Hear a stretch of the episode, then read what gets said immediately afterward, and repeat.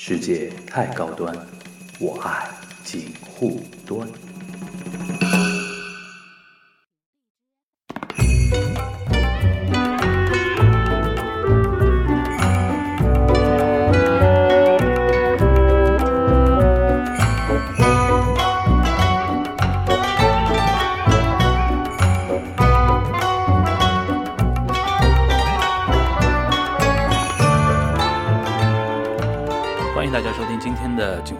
今天采用的是连线，但是不是直播，是录播的一个形式。因为这两天大家知道，呃，疫情的发展出现了蛮多的一个变化，尤其在中东这边，尤其像伊朗啊，出现了很多的病例，而且伊朗的那个高官都发生了感染，所以说一下子国际社会就对伊朗的一个疫情的发展发生了一个很大的一个瞩目啊。我个人也是觉得挺严峻的，所以说，呃，正好那个之前我们锦湖端会议。节目中有采访过，呃，简小岩嘛？简小岩他是中东问题非常熟，而且他最近这段时间一直在写关于中东、关于伊朗的一些疫情的稿子，所以说我们紧急连线他，做了一期录播，好吧？呃，欢迎大家接着往下听。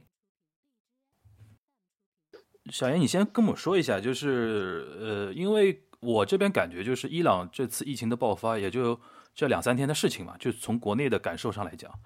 呃，因为你这边肯定是跟踪的时间相对长一点啊，你跟我们稍微介绍一下伊朗这次疫情的它的一个来龙去脉是怎么样的？呃，你说它是什么时候开始的？其实现在大家都不太好说，因为伊朗自己它国内它都开始众说众说纷纭吧。然后前一阵前就大概是昨天还是前天，其实伊朗的一个国会议员就讲的很明白嘛，呃，就是来自库姆地区的一个议员，他就是说，其实，在两月十二还是十三号。在在他这个库姆地区就已经出现了这个死亡病例。你说他这个疫情什么时候开始的？那你出现死亡病例，肯定要再往前面倒推几天了。因为伊朗它这个体制也不是一个很透明的，所以你说具体从哪天开始，还真的不是很好判断。但是我觉得就是应该已经有，按照他现在这个发展的规模，肯定就已经有两到三个礼拜以上了。嗯，库姆地区在伊朗哪个位置？大概？伊朗它这个库姆是一个非常神圣的地方，它离这个德黑兰南边大概是一百二十公里左右。嗯，它最它在伊朗它它在伊朗一个非常重要的一个地位，它主要是它是什叶派的一个宗教的圣城，在那地方有大量的这种什叶派的学生在那地方学习，包括全世界的，包括在中国中国都有七百个学生在那里学习，就是学习宗教课程啊，就是呃，他从。伊朗国内的地位来说，它是宗教性非常强。那如果，呃，因为现在很多人也在讨论嘛，也在怀疑这件事情，就是伊朗的那个病毒是怎么传过去的？就如果是我们如果假设它是库姆爆发的话，你觉得很有可能的一个路径是怎么从中国传过去，或者说是由别的路径传过去的呢？呃，我觉得这肯定是一个直接的一个传播的案例，因为就是因为你想，我们中国到伊朗之间。隔了几个国家，中亚、阿富汗，在这些国家在之前都是没有报道有案例的。嗯，包括连阿富汗，它也是最早现在出现的案例，也是靠近伊朗边境上面才出现的。所以这个应该是一个直接的传播的案例。但是到底是怎么传的，这个不是很好说。但是。伊朗反正伊朗它国内它也有很多种说法，有的说是一个伊朗的商人，就 Number One，嗯，然后有个是伊朗的商人去过中国以后，嗯，去过中国以后传回来的，这是一种说法。还有伊朗本本国的有说法说是是因为在这个库姆地区有很多的中国学生嘛，刚才说有七百个中国学生，这出七百个中国学生指不定就带有一个带病毒，但是呢。因为这七百的中国学生，据我了解，大多数都是这个西北地区的，嗯，可能就是带病，而且这学生嘛，你想他不是流动性很强，因为现在这呃现呃他们之前也是在上课的嘛，也就来往中国可能也没那么强，嗯，所以我觉得可能还是有商人的这个成分在里面，就可能是商人这个可如果就是在这两个当中选一个，嗯，这个应该可能是商人的可能性比较大。当然这种东西就像我们武汉的 Number One 或者什么东西都。这个可能是永远都是找不到答案的。对对，行。那我们现我现在还有一个问题，就是从伊朗的那个爆出来的数字来看啊，就是如果我们不去考虑它那个有漏报啊，或者说有瞒报，或者说有没有检测到的一些呃因素在，光从它的数字上来看的话，它致死率挺高的，对吧？就是嗯，就是这个这个数字，其实我觉得致死呃它的死亡率不高，我觉得它死亡率不高，因为你想。他首先库姆爆出来那两个人，他其实是已经死亡以后，他再去做检测的。对，然后他再回头发现这个是阳性。嗯其实按照你现在，你看他伊朗就是飞到周边国家，嗯伊朗周边国家只要有伊朗人来，嗯基本上都能查出，所以你就知道绝对不可能只有现在爆出来的这一百多个案例。嗯我觉得至少是加一个零是是没有问题的。嗯，所以就是你，因为你现在的确诊的病例实在就是这个样本量非常的小，嗯，然后他现在只能死亡，死亡对这个是很实在的问题，对吧？对的对的你那个马上就能知道的，就是然后你你做一些检测就能证明。所以我觉得只是因为他的现在他能发现或者他嗯，报道出来的这个样本量比较小嗯，导致他的死亡率偏高。我理解我觉。得就是死亡率它应该是正常的，或者是因为或者是因为他的医疗条件存在那么一点点问题，可能会偏高那么一点点，嗯但不至于说能达到百分之十几二十，这个有点嗯太夸张。我理解了，就是也就是说，从你的感觉上来讲的话，你感觉伊朗可能还有存在大量的就是没有报上来的情况，对吧？对，绝对是有大，包括你想这个，你想伊朗地方政府和中央政府都产生了矛盾。库姆地区说他当地因为这个毛病死掉了已经有五十多个人了，嗯，然后中央政府就是不承认。啊中央政，而且最有意思的是，最有意思的是这个来否认的这个卫生部部长隔天自己都得了。你说这个这个样本容量有多大，对对吧？如果真的是全国一百多个，不至于说连这个在首都的部长啊，什么包括议员啊，包括德黑兰的区长都得了。嗯，这些这些人，因为可能他是在领导层，他能率先去做这个核酸的测试，嗯能证明他得到了得了这个病。其实，在这个这个茫茫人海当中，到底有多少人根本就测不出来了。那个我这边也是，自从知道他那个卫生部副部长呃感染了那个病毒之后，我觉得好像这个问题有点严重，因为离呃大家可以想见嘛，就是呃卫生部的官员或者说那个政府官员肯定。去，比如说视察或者怎么样，他做任何事情肯定防护肯定是相对会好一点嘛。连他们都会得的话，嗯就可以想见伊朗现在是情况比较严峻到哪里什么程度。我也是从那个，时候开始，而且讲这卫生部副对，而且卫生部副长他是主管防疫的，他就是、他就是牵头牵头搞这个防防疫指挥部的。嗯你想他，而且他接触这么多人，嗯你像那天他他已经得病的时候，和伊朗政府的伊朗政府的发言人，还不是卫生部的发言人，就在一起，一米都不到。嗯嗯现你想这这个伊朗政府的发言人现在肯定是高危高危了，肯定是。嗯然后你他这个卫生部长平时平时还因为跟因为他这是这一阶段大量就是牵头防疫，和各个部委的人都有接触。嗯这个你说嗯这种部长啊，包括一些高层，都是一个现在都是都是一个隔离对象了，应该都是嗯对吧？嗯很危险。那是不是你的判断的话，可能现在伊朗的情势是可能是除了中国之外的呃那个外国里边，可能是最严峻的呢？因为我个人觉得好像它可能是偏偏严峻的那一类了。对，我觉得伊朗是这么国外当中最严峻的，嗯因为这个我我我我的，因为我从我的角度来看，因为嗯你说不光是日本、韩国，还是意大利，这些好歹都是发达国家，对吧？？嗯首先，发达国家它资讯上面是相对来说是透明的，就是我这个国家里面大概是有多少人得病，我我大概是有一个不不一定，就是现在嗯所有的得病我都能掌握，但是有一个大概的。第二个，它的医疗条件摆在那里的，一个有这个底子在那里，嗯然后相对来说能给这个所有的患者一个比较好的照顾。当然，我们知道，就每个国家都有自己的问题嘛，当然也有很多弊端，我们也看到。但是相对来说，在比起伊朗来说，能给自己的国民一个相对好的照顾。嗯但是伊朗就不一样，伊朗它本来就缺医少少药，它在这个美国制裁底下，它在这个之前，它的药物就进口不到，而且因为这个，因为最近又加重了制裁，包括导导致它的货币又贬值，就算你有钱去买药，你这个价钱价钱也翻了好多倍，导致这些普通老百姓就是你正正常的一些慢性病的药都买不起。嗯然后包括这种医院里的医疗设备，这医疗设备很多都是一九七九年伊斯兰革命之前的东西，嗯，那些东西，嗯，你说肯定是老旧化很严重了，对吧？对所以你这个从药品啊、医疗设备啊、来说，这个都是一个很大的挑战。当然，伊朗的医生其实没有那么不那么糟糕，其实伊朗的医生还是不错的。就是其实，在以前啊，很多中东周边的国家，他们有一个就是就是相当医疗旅游，他们是去伊朗的，因为伊朗那些医生很多都是在欧美接受过教育，回到国国内的。虽然他们就是在硬件设施上面可能会相对来差，但但是在他们这个这个这医医术上面，其实还是还是可以的。嗯，就是这也那个得益于他的那个教育水平比较高嘛。对，就相对来说，在中东算是很高的了。就是就是上延续上次你的那个话题嘛，就是波斯人在中东地区里边还算人种比较优良的的。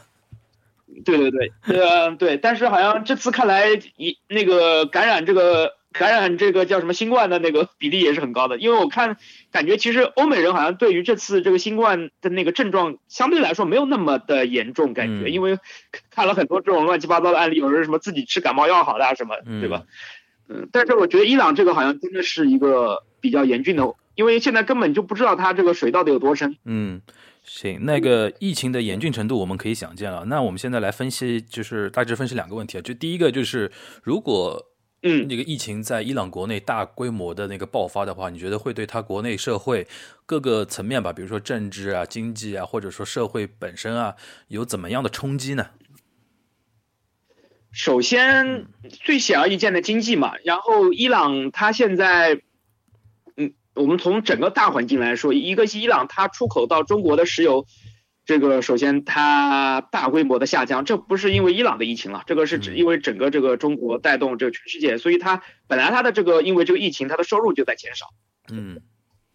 因为世世界上能敢进口伊朗石油的国家已经不多了嘛，对吧？然后你一个主要市场。对一个主要市场又又碰到了大问题，这是从整的上面，从经济的一个整的上面，并不一定又是因为它这次疫情了，嗯。啊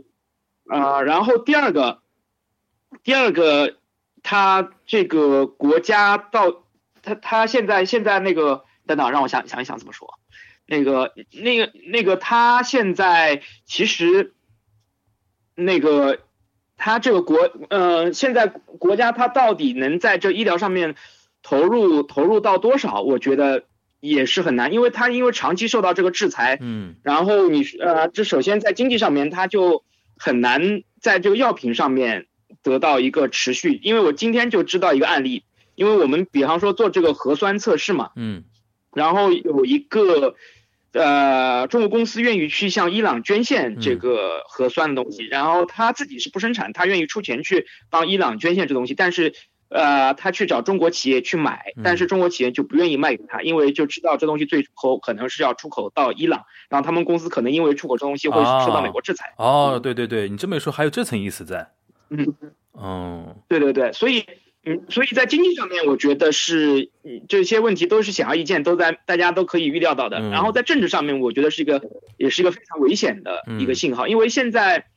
呃，伊朗它正好是在一月二十二日吧？对，一月二十二日刚刚搞了一次选举，这次选举也是一个，对对，是一个选举，也是个比较恶心的选举吧？因为它伊朗它的这个政治比较奇怪，就是他这个议员的这个参选资格要通过一个专家委员会审核，嗯，专家委员会把所有的这些改革派啊，包括这个比较温和的派人是全部排排除掉了，只剩下这个保守派去参选。所以导致这个伊朗的这次议会选举的那个投票率创了历史新低。嗯，所以就大家可以看出，大家对于这个政权已经是非常的不满意了。然后你在这个当下，因为你自己再去做一些掩盖啊，去做一些操作，或者是现在你在抗疫，就是防疫上面不是表现那么出色，可能更加引发伊朗民众的一种不满的情绪。理解了，这个我觉得是对。OK。嗯，那你觉得说可能是对那个保守派来说，如果处理的不好的话，会对保守派有相当大的压力，对吧？对，是相当压力。我今天包括和一个伊朗问题的专家，他自己都跟我说了，然后我自己我我现虽然心里也有这么想法，但是他跟我他这么说出来，我就觉得很吃惊。他觉得这次如果搞不好，说明伊朗的这个政权就会垮台，就是伊斯兰伊斯兰革命成果不保了，对吧？对对。对，就是这个东西，他是这么觉得，因为我也有这种感觉，但是我并没有那么大胆的敢说出来，就或者是大胆的能得出这结论。他作为一个伊朗问题专家，他自己都直接这么跟我说。嗯，我觉得这个伊朗国内的民众的这种不满的情绪是非常严重的，因为你这个之前不管怎么样，对吧？这个不会到小命的问题，这些现在你这个疫情控制不好。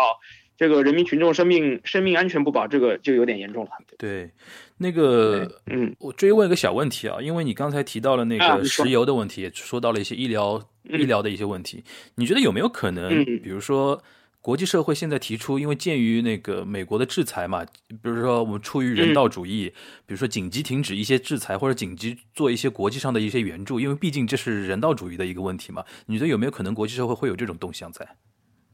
呃，人国际社会肯定会提供人道主义的援助，这个是没有疑问的。包括中国肯定，你想之前这个伊朗他们也组织他自己国家成这样，他也组织了。给中国捐了一批这个医疗物资，嗯，我觉得不管怎么样，中国肯定是会还礼的，包括现在已经在还礼了，嗯，已经就是好，我我今天注意到中国在伊朗大使馆已经向伊朗捐了一批物资了，嗯，然后包括欧洲，欧洲因为之前也说过了，欧洲和美国的对于伊朗政策是不一样的，它，呃，包括它肯定也会在关键时候提供一些这种援助，嗯，但是。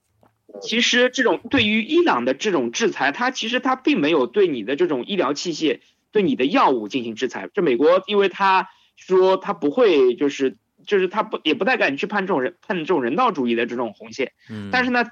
的确在事实上面就造成制裁，因为他把伊朗的这个金融的金融的工具全部给。封死掉了，所以你伊朗他没有办法去国去国际市场上去购买这些医疗器械，对和这种药物，包括我刚才说到的，就是你哪怕他有办法去买，然后这些公司他也怕，他怕最后我这个因为伊朗卖了一个几毛钱东西，导致我这公司被关了，对吧？对，呃，好，所以这个从一个体制上面上，美国不可能是因为伊朗有这次疫情，美国会把这个封锁给解除，所以在根本上面是解决不了这个问题。嗯，好。呃，那我们看那个伊朗周边呢？因为现在我们今天看爆出来的消息，就是中东已经有很多国家已经有宣布有那个案呃病例了嘛，啊，对吧？然后我现在插一下，插一下，因为就是啊，其实伊朗我们现在做讲到伊朗，其实已经不止伊朗了，已经中国已经刚就在刚刚出现了第一例伊朗伊朗的输入型病例了，已经就是从伊朗过来的，而且到过上海，什么？就对，他是从伊朗，然后。对，伊伊朗和中国已经停航了。他是从伊朗飞到俄罗斯，从俄罗斯再飞到中国，然后是是飞到上海吧？我我我没有仔细看，因为在上海他做过停留，然后再回到宁夏。嗯，这个人，我的判断其实很，这个人应该就是从库姆地区出来的，因为他是去去往宁夏，因为宁夏我们知道是回族自治区嘛。嗯，就这个可能会有大量的这个学生在那地方学经啊，就库姆地区，所以我觉得。这个已经造成了一个反向的输入，而且这个现在还还在追查嘛？对，所以这个伊朗的这个问题已经嗯。这呃，这这个伊朗的问题，我我知道，就是说这个我们还能做呃，在我们境内我们还能做到追溯嘛？现在最大的问题就是伊朗他自己怎么搞定自己国内的事情嘛？现在听下来，他他自己力量可能有限嘛？伊朗国内的对，伊朗伊朗国内就是能自己能把握住，现在现在因为已经疫情已经散开了，嗯，你能能多少把握住？我觉得很难。当然，伊朗的领导层信心满满，说几个礼拜，说下一一两个礼拜就能搞定。当然，我觉得这基本上属于胡扯吧。这个肯定会之后打脸的，这个毫无疑问啊。对，然后那个你帮我们梳理一下吧，就是那个伊朗周边那些国家，就中东那些国家现在的一个具体的一个情况。然后我特我特别想让你帮我们呃来分析一点啊，就是有没有可能从伊朗成为一个中东的一个那个病毒的一个像爆发地一样的，而且像中转中心嘛，尤其像什叶派，它跟什叶派各国什叶派不是关系都不错嘛？会不会因为这层关系导致了它把病毒输出的很厉害？呃。首先，我觉得病毒输出的很厉害。现在现在来看，问题不大了，因为就像中国一样，大多数国家知道了伊朗这疫情以后，把这个伊朗周边的关卡基本上都卡死掉了。嗯，你从这个伊朗周边邻国，就就这这么几个，巴基斯坦，巴基斯坦已经封掉了，阿富汗已经把。和伊朗的边境封掉了，嗯，包括它北边有土库曼斯坦，土库曼斯坦本来和伊朗就是土库曼本本来就一个很保守的国家，这个问题不是很大。包括亚美尼亚、土耳其、伊拉克这些陆上的邻国，基本上对伊朗已经封死了。包括海，就是包括地区上的一些邻国，包括沙特啊、阿联酋啊、阿曼，他也把这个航班都给停掉了。所以从现在来看的话。应该还可以，问题不是啊。包括科威特，所这之前都是有伊朗传入的这些通过飞机啊，飞机这些传入的病例，这些现在基本上因为你飞机断了，应该可以做一个了断。然后因为之前到伊朗呃到他们各自国家内，也就是发现一到两例，我觉得这个还是可以可可控的。嗯，伊拉克呢？伊拉克就比较危险，我觉得现在我比较担心的就是一个伊拉克和阿富汗，因为他们这个这两个国家，因为这这么多年战乱，你政府管理的能力是有一点问题的，就是你这个边境到底能封的封封的死不封，能不能真的做到封死，这个是很难说的，因为你想，特别是阿富汗，阿富汗有几百万难民在在伊朗，然后这个人员往来非常密集的，你是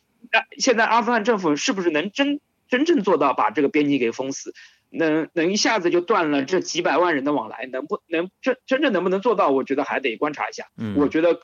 就是按照我的个人经验来说，是他们不能做到完全把这个关给封死掉，因为他们可能这个陆地边境，他们不是不是像我们有一个非常好的这种边防的管理啊，这种有的都是开放的边境。嗯。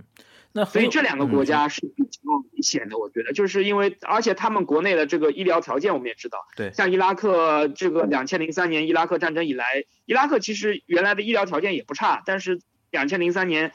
呃，伊拉克战争以来基本上跑了两万多医生，所以你现在这国内到底有多少能干活的医生？那个国内的医医疗水平、医疗器械、这种药品能不能支撑下去？嗯，呃，很难说。但是伊拉克他也是完全认识到了这个危机性嘛。嗯，所以做了也也就做了一些非常那个，也是做了一些就是防防范性的措施，所以他们还能认识到这问题，我觉得还是还是还是还是可以的。嗯，行，那我们跳离开那个伊朗，然后那个我们说说中东整体的一个防疫的一个情况吧。就是比如说，包括沙特本身啊，就是因为现在看到有多国都爆出来有有那个病例嘛，对吧？你像昨天那个，我们这边还跟阿联酋还通过话啊什么的，因为你那个之前，因为他们坚持跟中国保持一个通航嘛，对吧？就是说这次整体的疫情的互动啊。对对对，就昨天我就注意到嘛，就是和这个和这阿联酋和埃塞俄比亚通话，所以就是我没有看内容，我第一个反应就知道，因为只有这两个国家。其实是在疫情的时候，他那个航班是没有断过的。阿联酋呢，呃，做了一点妥协，他把其他飞中国的航线给断掉，就留了个北京。嗯。然后埃塞俄比亚是比较比较好的，就是它基本上都没有怎么断。嗯。然后每个城市照样照样都飞，但是呢，因为这个就人员往来肯定减少了很多嘛，他把一部分的航班给减少，但是目的地没有减少。嗯。然后回来就是这个来回埃塞俄比亚，这个飞机坐的都很舒服，现在。上去都每个人都可以到六到七个座，OK，一觉睡就能到了埃塞俄比亚。OK，那沙特情况怎么样？沙特，沙特，沙特这地方呢比较比较，因为它有它自己的这个历史。它以前是这个，首先在两千两零一三年吧，它首先是爆出那个 MERS 嘛，就是中东呼吸综合症。对对对，它也是一个，其实它就是嗯，也是一个新型的冠状病毒。所以，但是呢，它这个它是主要其实。查出来是通过骆驼传播的，所以呢就比较好一点，而且它这个东西呢就是传播性没有我没有我们这新冠这么强，但是呢它致死率很高，所以到现在他们也是也是有防范的，对于这个对于这个 MERS，所以到了沙特以后，这个老百姓每次就一看到中国人就特别敏感，就你一跟他说 China，他第一个反应就是 Corona。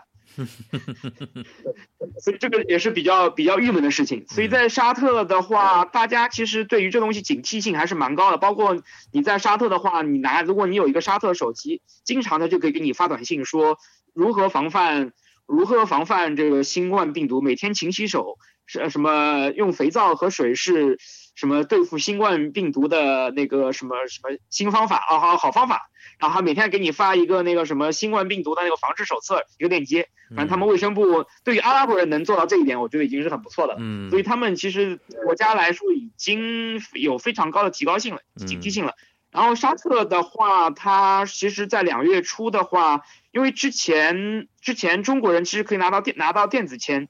呃，去到沙特。嗯。但呃，但是呢，沙特其实沙特阿拉伯人呢做事比较要面子，然后他也没有直接跟你说中国人不能来，然后他是偷偷的把他那个网站上面电子签那个中国那个那个国家的那个入口字他给拿掉了，嗯，然后然后然后到了沙特境内的话，他有有做一些检查，但他没有完全把中国人封死，到了到了二十五号、二十四号他才完全禁止中国人入境，嗯，他之前主要做的是禁止沙特人和在沙特外国人去中国。呃，反正他其实，所以我觉得他一步一步其实也做了不少的防范了。对，哎，这这次那个，但他国内其实现在没有没有什么没有什么重要的病例，主要也是从伊朗传过来一两个问题不是很大。OK，呃，啊这次因为中东的疫情啊，突然我有一个比较好奇的一个点，我不知道你能不能给我们解答一下，就是因为平时啊我们对中东那个关心比较少嘛，就是现在中国人在中东的那种人员流动的情况是怎么样？就主要是怎么样的人群，然后主要分布在哪些国家，或者说，比如说商人最多去哪里，建筑工人去哪里，这这种情况你有掌握吗？呃，其实中国往来现在你说整个中东地区的话，就是如果海湾地区的话，肯定是阿联酋是最多的。嗯。阿联酋的中国人，所以现在阿联酋阿联酋之前查出来十几例，大多数都是中国人。其实你可以看，其实很简单，你去，其实你看中国人在中东哪边最多，你就去看那个那国家疫情有多少，然后你看出来，其实之前埃及有一例，嗯其实以前中呃中东很少的，就埃及有一例，然后阿联酋有十几例，嗯你就知道阿联酋的中国人有多多，OK。啊。那然后那在阿联酋的中国人我打断一下做，做生意的有多，我打断一下，啊就是阿联酋的中国人主要啊是那个建、建筑方面的，或者说经商这种的。经商多一点，当啊然也有建筑，也也有建建筑呢，其实相对来说还比较安全，因为它不是一个人，就是流动性很强，他可能去那地方一、一待就一年，然后他也没有回过国，你是其实和本就是从医学上面来说是没有任何风险，对吧？嗯。OK，你继续，你继续。啊，然后你说到，其实这一次，因为以呃，就讲一下以色列吧。以色列其实这个国家比较特殊嘛，嗯它其实在中东当中特殊性这次也能看出来，就是嗯它它这次它这次那个的这个这个新冠的疫情和就和其他中东国家不一样，其他中国中东国家很多都是从伊朗那里传来的，嗯以以色列有一个天然好处就是它跟伊伊朗没交往，所以呢，它也没有从伊朗那里拿到拿到拿到什么病毒，嗯但它但是它的病毒都是都是韩国，就是呃两个是从那个那个钻石公主号上面下来的嗯。的以色列人，嗯。然后剩下剩下就大量的这个疑似病例都是都是韩国人，就是那个韩国韩国不是之前那个韩国那教会嘛，嗯然后其实韩国人有其实韩国人有很多也有很多那种天主教徒，哦，朝就是圣。不是不是这个歪对不是歪门邪道的，是就是真的天主教徒，他很多有经常去以以色列朝圣的习惯，在所以在以色列有大量的韩国人。OK，然后就之前查出来有八个人，这八个人比较吊诡的是，就他们他们从韩国出发去以色列旅游了八天，回就是朝相当旅游朝圣回来，回到韩国开始发病了。所以现在就是，所以基本判断还是在韩国得了这个毛病，嗯然后他在以色列晃了一圈，把这个病毒在以色列也没有也没有爆发出来，然后回到韩国开始爆发了。嗯啊、但是呢，这个对以色列影响也是蛮大的。其实，因为以色列以色列这这国家呢比较怕死，所以他做事情很绝，嗯他马上就把这个在韩在以色列一千多个韩国游客全部关在酒店里，不准出来，啊 OK 隔绝。OK，对，所以就我觉得这个做这个事情也是蛮绝的，包括那个就是韩国的飞机直接飞到以色列，然后他把里面的以色列人给挑下来了，然后剩下人全部原包也原包扔回去。啊不准不准出，不准连可能连飞机都没下，就是不准不准入境，这也都是就是他都是突然做出的决定。像其他国家都会给你一个什么 deadline，比方说我们三月一号开始什么不准入境，这以色列它都是就是你内阁会议做出来决定以后，没有任何的什么媒体通告啊，不没有任何大使馆通报啊，然后直接送到这个边检那里开始执行的。嗯所以有你想韩国那边人出发的时候都不知道。嗯。那我再问一个问小问题啊，就是你刚刚提到那个钻石公主号上面有几个以色列人嘛，对吧？然后嗯你有对你有没有关注过以色列的媒体是怎么评论这次日本对于钻石公主号的一个处理啊？呃，我以以色列好像其实其实我我看以色列媒体好像其实关注的不是很对于这个日本怎么处理，我觉得他好像没有怎么那么的关注，他其实还是关注自己，他就对自己的奖杯比较重，因为毕竟这个以色列就只有两个人嘛，啊是一个比较孤孤孤立的案例，他没有太多的评论对于日本。那嗯那个前两天那个以色因列有一为他第一例的已经第一例已经出院了，嗯。所以其实他们相对来说没有那么大的紧张。倒是韩国人他们比较紧张，因为韩国人这、这一群人在全国晃了一大圈，因为是游客嘛去朝圣，嗯所以这个对他们来说造成的冲击更大一点。嗯，呃，那个关于以色列，前两天有一个新闻挺挺值得瞩目的，就是他们在那个哭墙做祷告嘛，就是针对那个中国这个疫情啊什么的。这个事情你跟我们那个稍微说一下，就国内传的是对的吗？那个那个事情？呃，传的是对的，但是我觉得这个是以色列的一个 PR 工程，我觉得我个人不是 很喜欢这样的，因为 PR 工程。对啊。对啊，我觉得就是因为以色列在这次新冠的表现上面，其实表现的非常差劲。对于中国人，这个患难患难之真情嘛，嗯，对吧？就是你中国人，他立即就把这些，他你包括之前说的，就是他也没有之前提把这些什么内阁决定告诉中国中方，然后让我们可以有一些准备的时间，他立就立即把这些什么飞机飞到就中国人飞飞去的人，立即就拒绝入境，直接遣返。然后包括包括国内的在一些中国游客，嗯，他也做了一些限制性措施，包括我们在那边大使馆做了做了可以说做了大量工作，才能把他们送上了飞机。嗯，其实以色列在这次上面做的还是比较绝的。嗯，至于他们就是在哭墙前面搞一搞啊，拍几个小没用的小视频啊，我是觉得，嗯，不怎么不怎么不怎么待见他们。OK，其实也就是有，也就是这次我有有一种说法嘛，就是中国人因为喜欢面子嘛，就是在你在面子上给我过得去的话，很多事情我们也就不聊了嘛，对吧？不不去深究了，对吧？是这个意思，对吧？嗯，对，我觉得你现在，因为他知道他自己做的比较绝一点，然后搞点公关工程嘛，对吧？呃，在各个地方拍个小小小小视频，给你说来点加油，我觉得也没什么太大用。嗯，可以。行，嗯，好的，那个，我觉得今天那个，因为时间比较那个那个仓促啊，就是让那个小严 那个跟我们简单介绍了一下那个伊朗的一个，主要是伊朗的一个情况啊。然后那个，因为我觉得这两天那个国内媒体也是比较忙嘛，大家因为疫情的事情，你比如说像小新针针对韩国的事情啊，然后你这边肯定针对伊朗的事情，肯定每天几乎每天都会写稿子嘛，对吧？呃。这个呃，那个还是希望那个听我们节目的人，如果你觉得有那个还有还有更多了想了解的话，可以关注第一财经，第一财经的网络稿。哦，这无所谓了，这个因为因为在你这里，在我们聊起来比较自由嘛，对吧？对，我知道，就是说也要我用用了用了老东家的资源，也要给老东家做点广告嘛，对吧？哦。好吧，那那个，那今天非常感谢啊！这个虽然只有半个小时时间，但是我觉得那个干货还挺多的啊。那我们大概有知道一些。对，其实我觉得就是从疫情也可以看出这个中东的政治地图。对，就大家怎么得病的，有得多少病，可以跟看出跟中国关系有多亲。对对对对对，的确的确是这样啊。那那非常感谢，好吧？那今天连线就先到这边，好吧？谢谢小严。嗯嗯嗯嗯啊，好，谢谢，拜拜。幸せのレシピを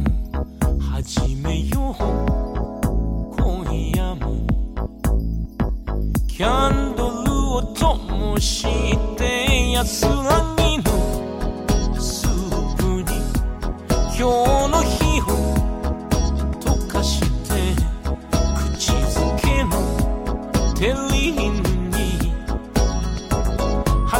bacino giù le sue rette,